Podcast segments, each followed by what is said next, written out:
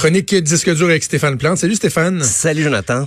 Comme à chaque, jeu, chaque jeudi, on regarde les sorties. On privilégie un album franco, un défi et quelque chose pour te faire plaisir.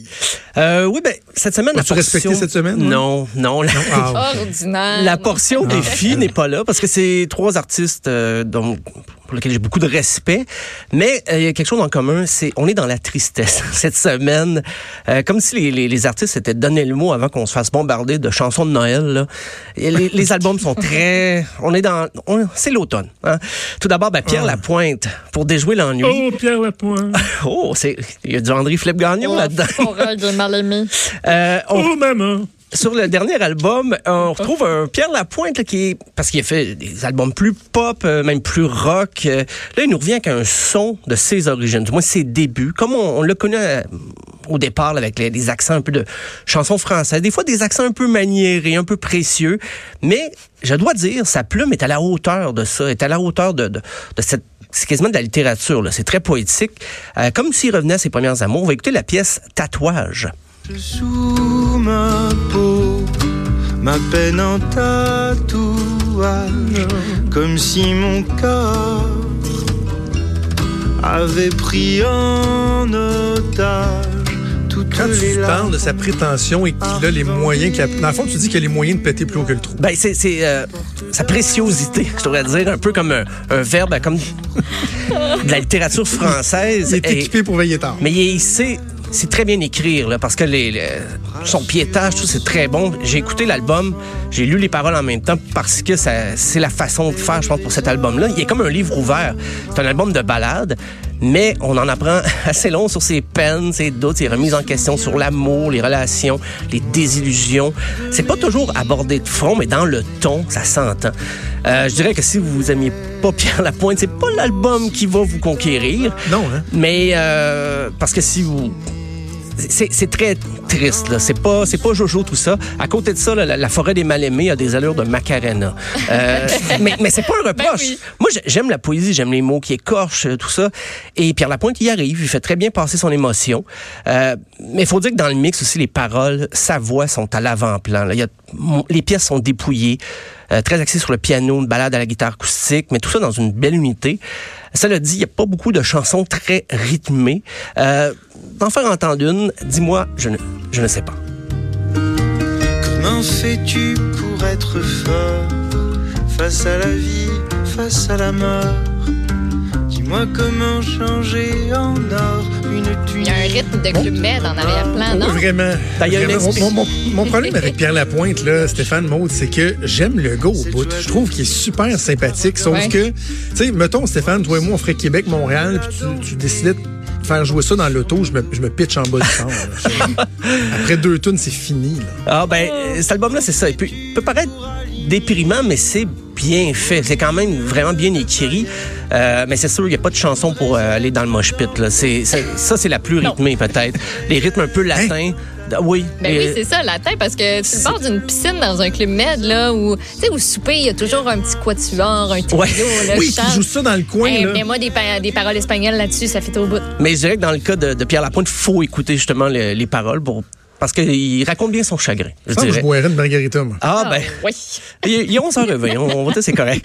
Euh, dans le même ton, Patrick Watson, euh, son album Wave, euh, c'est drôle, ben, j'ai écouté euh, la première fois les, les- les albums un après l'autre. Et là, je me, quand Patrick Watson a commencé, j'ai dit, ah, on dirait que Pierre Lapointe a fait une chanson en anglais parce que c'était dans le même ton des bluettes automnales. Et c'est encore là très triste, mais il faut dire que j'ai su que Patrick Watson a vécu des drames euh, personnels Oh. qui lui ont inspiré, parce que son précédent, l'album précédent, c'était en 2015, et sur l'album Wave, ben c'est ça, il a vécu euh, ben, la, la perte de sa mère, il y a eu la fin de sa relation avec la mère de ses enfants, son batteur, qui était un des collaborateurs des tout débuts, est parti de son côté, euh, sans trop de détails. On va écouter la, la pièce Dream for Dreaming. This dream I'm dreaming. Won't you wake me up tonight? Cause this Tu sais, Il y a un côté un peu plus planant. J'aime mieux ça que ce que tu nous as fait entendre de, de Pierre Lapointe. Ouais, Avec c'est- le, le rythme aussi. Plus, je trouve qu'il y a plus de, de Ben, de rythme, justement. J'aime la voix aussi. différent. Ouais, ben le rythme, il y en a dans deux chansons, je dirais, parce que je ne sais pas si c'est en lien avec la perte de son batteur, mais on, quand il y a des, des rythmes, c'est des séquences ou du synthétiseur, c'est rarement de la vraie batterie. Sinon, c'est très piano-voix, orgue-voix. Et euh, parce que même dans son communiqué, parce que j'écoutais ça, je me dis, OK, est-ce que c'est moi ou c'est vraiment triste comme album d'un bout à l'autre? Et euh, Patrick Watson lui-même parle de cet album-là comme le gouffre qui existe entre chanter enfant sur la tombe d'un inconnu et chanter aux funérailles de sa propre mère. Donc, euh, on est dans l'autobiographique, là, et c'est présent parce que les drames personnels de sa vie semblent lui avoir inspiré chacune des dix chansons. A beaucoup d'ambiance sonore, mais même quand c'est plus musical, qu'il y a- a des longs bouts instrumentaux, mais c'est pas grave, ça évoque quand même tour à tour les drames de sa vie. Euh, mais il a quand même insisté, je lisais dans le Journal de Montréal en fin de semaine, pour dire que c'était positif malgré tout, tout ce qu'il a vécu sur le plan personnel a quand même donné un album. Donc, il n'a pas pa- passé à travers sa peine pour rien. Euh, mais c'est sûr que c'est c'est dans le ton. On va écouter d'ailleurs une autre pièce, Here Comes the River. Is rising past her knees. Here comes the river, coming on strong. Sérieux, bon, dans le bain, dans le bain avec des petites chandelles, puis un livre, non. là, chandelles. Non. Blonde, on allait écouter ça, je pense. dans le bain. Ah de fond, là. je sais, je sais. Ouais. je- non, j'ai pas d'opinion sur euh, la musique de bain. Je sais pas. La, la musique de bain. En tout cas, c'est pas du Claude François, ça, c'est ça. Je pense pas qu'il va vendre son album de même, moi aussi. Ah, Un bon bain chaud. Non. Et j'aurais pu prendre n'importe quelle des 10 pièces et c'est vraiment dans ce ton-là. Donc, c'est. Je, je sais qu'il prépare déjà autre chose, il est capable d'aller ailleurs, mais là, il a voulu se payer un trip, je pense, pour revenir sur ses, ses plaies. Euh, le dernier album, musicalement, c'est différent, euh, sauf que c'est c'est le groupe de Muffs, l'album de New Holiday. La chanteuse du groupe est décédée le 2 octobre dernier. Donc, ça rend l'écoute un peu différente. J'ai essayé de me dissocier, de dire non, non, c'est deux choses. C'est pas parce que, comme un petit moment que je suis la carrière de, de Muffs, et elle est décédée des suites d'une sclérose latérale amyotrophique.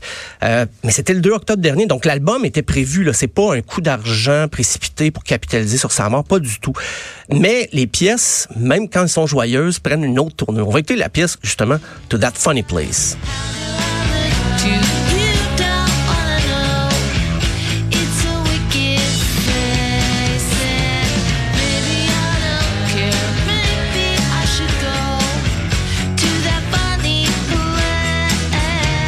Spécial, ça, sais, d'entendre le, le, Ben oui, des, des hymnes. le euh, fruit de cette création-là, alors que la personne est juste de, de décédée. Puis il y a- il y, a quand même 18 chansons sur l'album. parce que c'est et c'est triste parce qu'on a l'impression qu'elle avait encore beaucoup de choses à dire.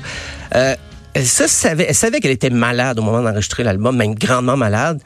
Euh, à quel point elle était au courant que c'était son dernier album, c'est difficile à dire, Euh, parce que le groupe pour le premier album date de 93 là, et puis ils nous avaient habitués à du matériel un petit peu plus rentre dedans, tu sais, tout en restant pop.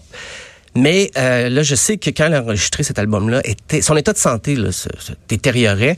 Même qu'on l'entend, sa voix, des fois, elle est éraillée. Elle pousse, elle pousse la note là, comme si c'était son, son dernier souffle. Il y a une faiblesse. Euh, ça doit être très éprouvant d'enregistrer l'album. Mais ça reste comme le répertoire des Muffs, là, des pièces courtes, minimalistes, pas trop de fioritures en studio, très low-fi, un peu grunge, toujours un peu punk, minimaliste à souhait. Mais euh, l'acoustique, la guitare acoustique est plus présente cet album. Même dans les chansons rock, on entend dans le mix qu'on a gardé l'acoustique. Euh, quand je dis qu'on, même, je pense qu'on a voulu tout garder, comme un choix artistique euh, pour rester authentique. On a laissé des bruits de micro, des fois même il y a des fausses notes, mais pas trop là. Mais des fois on coupe pas la fin d'une chanson, on entend les membres du groupe parler en studio. Comme si on avait voulu garder l'ambiance, mais je dis ça, puis en même temps, quand ce choix-là a été fait, le, le- le mix a été fait, puis le, le mastering après était pas décédé encore. Fait que c'est- moi qui interprète un peu, mais il faut dire que le groupe nous a jamais habitués à des productions trop léchées. Là. Et, puis dans les, dans les paroles, il y a pas vraiment d'allusion à sa situation précaire, son état de santé. Euh, ben, Il y, a- il y a des pièces même qui ont été écrites avant qu'elle sache euh, qu'elle était malade, mais elle a jamais voulu en parler. Ben, beaucoup de ses fans l'ont appris qu'elle était qu'elle souffrait beaucoup quand elle est décédée. Euh, Tout simplement parce qu'elle elle voulait pas en parler. Elle, c'était la musique tout le temps, pas sa vie privée.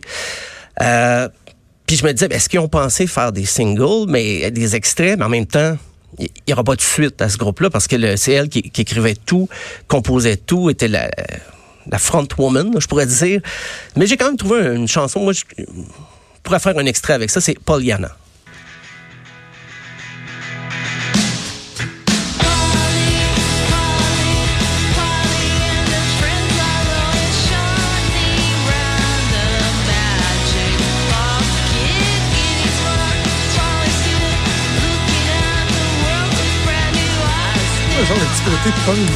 On dirait. Oui, ben c'est ça. Il, il était là au début des années 90. Il côtoyait des groupes euh, de San Francisco comme Green Day, même Offspring, même plus grunge, Hole. C'est des gens qui se connaissaient. Ils ont tourné ensemble, euh, mais peut-être un peu moins connus pour The Muffs. Ils ont toujours été euh, en parallèle un petit peu, mais ils n'ont jamais vraiment arrêté. Peut-être dû au fait qu'ils n'ont jamais eu la grosse popularité sur les, les billboards et tout ça. Mais c'est un groupe important quand même. Donc, si vous voulez faire la, discographie à rebours, je, conseille fortement, même cet album-là, même si c'est leur dernier, dans tous les sens du terme, c'est pas grave si vous l'écoutez. Si vous découvrez de Muffs avec, No Holiday, c'est très bien quand même parce que c'est dans la veine de ce qu'ils ont toujours proposé à leurs fans. Et euh, ben voilà, donc c'est c'est un peu triste, comme je disais aujourd'hui, même si l'album de Muffs n'est pas triste en tant que tel, dans son contenu, dans, dans le son, Ah ouais, c'est ça le contexte. c'est le contexte, voilà. Donc c'est euh, OK. la semaine prochaine, Mais- je vais me trouver un défi, je le promets. The Muffs avec No Holiday, Patrick Watson, Waves et Pierre Lapointe avec Pour déjouer l'ennui. Objectif qui ne semble pas être atteint. Oh! cette semaine, la, la semaine dernière, c'était moi, King Melrose, qui était du- dur, mais cette semaine, ça- toi et Pierre, il y a quelque chose à régler. C'est que j'aime le gars, je le répète. Hey, j'ai envie de te lancer un défi. Oh, T'aimes oui. ça quand je te lance des défis? J'adore. Euh, le, le musicien en toi et le maniaque de musique, j'ai développé une petite obsession dernièrement avec la notion des, des tempos dans les chansons. Les fameux 4 temps, 3 temps, les 4 4 je sais pas trop quoi. Là. Oui, oui, oui. J'aimerais ça que tu nous démystifies ça. Et pourquoi pas faire, un, mettons, un peu de pédagogie, puis après ça, un petit quiz entre Maude puis moi, qu'on essaie de dire, tu sais, tu nous fais jouer une tune, là, ça, c'est quoi? C'est un 4 temps? Tu comprends ce que je veux dire? Oui, oui, oui. Mais je dirais qu'en majorité, dans le rock et dans le pop, c'est souvent du quatre 4-4. Ouais. Ouais, c'est 4-4. Ouais, mais ça Mais j'aimerais ça comprendre. Je, va falloir que je, je retourne ça. mes cahiers. Tu, peux juste ne, tu peux ne, juste ne jamais m'en reparler aussi. Ah, non, non, mais, Mais j'aime ça ça te va- lancer des idées comme ça ben, live. euh, ça me trotte dans la tête souvent. De toute façon, ça, C'est bon, ça vient me Ben, chercher. Parfait, bon, on s'en parle bientôt. Merci, On s'en Steph. parle. Salut, bye. Bon week-end. Vous écoutez Franchement.